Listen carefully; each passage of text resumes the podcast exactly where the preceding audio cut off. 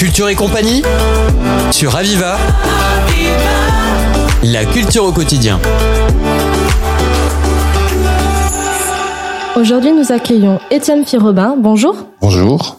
Vous êtes en charge de la programmation pour l'Institut Jean Vigo et nous allons parler aujourd'hui du cinéma plein air que vous organisez à l'église des Carmes à Perpignan. Oui, c'est cela. On a organisé cela le 26 juillet et la prochaine édition sera celle du 8 août. Alors, qu'est-ce que le cinéma plein air? Le cinéma plein air, c'est la saison au final de la cinémathèque, non plus dans nos murs dans notre salle Homs, mais à l'extérieur dans l'église des Carmes.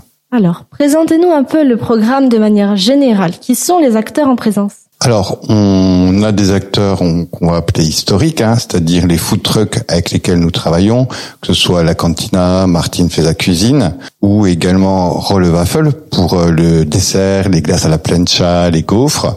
On travaille également avec euh, la Bonne Impression, qui nous propose une exposition d'affiches ainsi que la vente d'affiches de cinéma. Nous avons la chance aussi de collaborer avec euh, Funplay, qui est une association de jeux vintage, qui va ainsi proposer à tous les gens qui viendront de pouvoir s'amuser euh, comme dans les années 80 avec les vieux Atari, les vieux Amstrad, les Nintendo, etc. Alors, c'est pas la première édition que vous organisez? Non, cela fait euh, déjà depuis un petit moment. Avant, nous projetions nos films sur l'enceinte extérieure de l'église et depuis sa réfection l'an dernier et qu'elle est ouverte, nous avons la chance de pouvoir profiter de ce cadre magnifique à l'intérieur.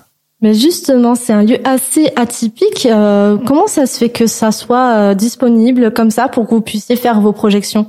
Alors, on demande à la mairie de Perpignan l'autorisation hein, de s'installer puisque c'est comme un monument historique. Et euh, grâce aux, aux voûtes et surtout malheureusement à la disparition du toit, le cadre étoilé, la lune et la lumière est juste magnifique. Oui, et du coup, parmi les stands qu'on retrouve donc assez régulièrement dans vos événements, on a le Fun Play. Alors, vous faites souvent des actions avec eux, non? Oui, cela fait déjà plusieurs années que nous travaillons ensemble.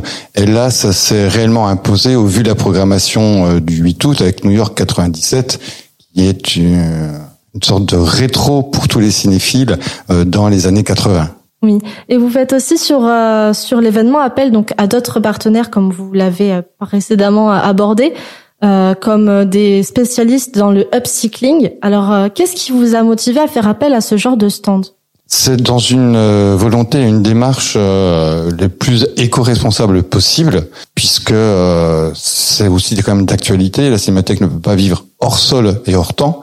Donc c'est vraiment toute une réflexion qu'on peut faire sur nos déchets, la quantité de choses qu'on rejette.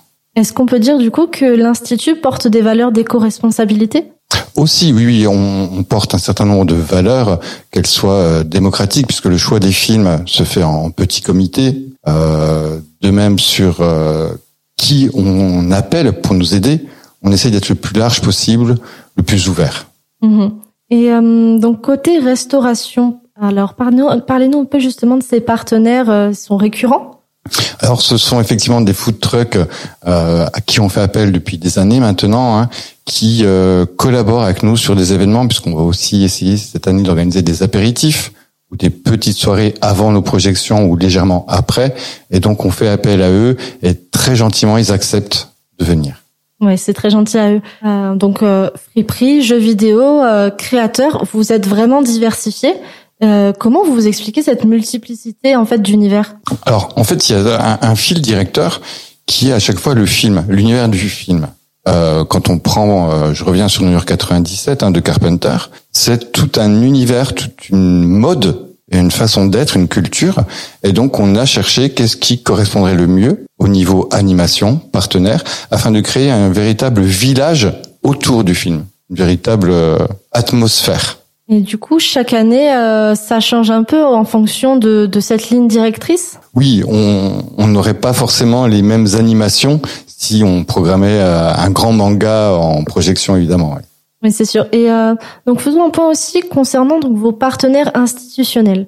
Oui, le- on, on ne saurait que trop remercier Occitanie Film, qui est donc l'agence du film sur l'ensemble de l'Occitanie, la DRAC, qui nous aide beaucoup, le CNC, hein, qui est notre institution référence, le conseil régional et aussi la mairie. Sans oublier le partenariat avec la caserne musicale, puisque nous sommes aussi dans leur mur. C'est bien. Et euh, donc on va revenir euh, pour euh, se recentrer sur le 8 août du coup.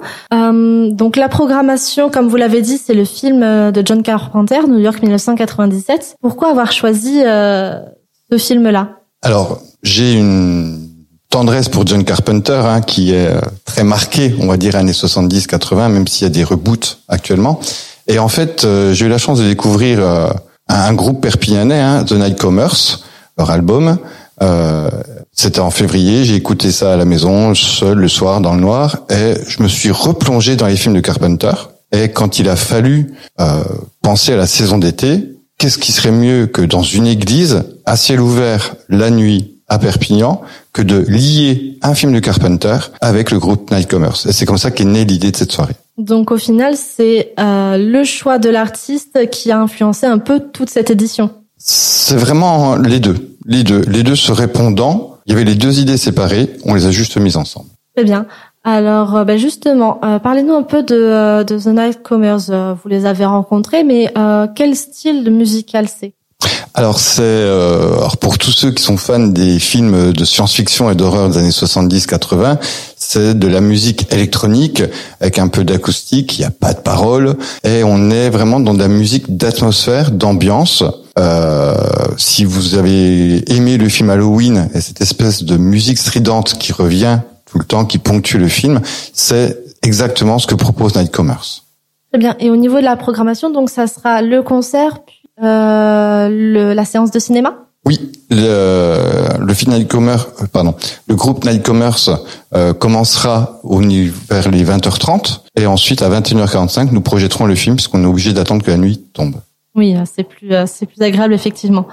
Eh bien, Étienne Firebon, je rappelle que vous êtes responsable de la programmation de l'Institut Jean Vigo et du cinéma plein air qui prendra place cet été Église des Carmes. Merci. Merci à vous. C'était Culture et compagnie sur Aviva. La culture au quotidien.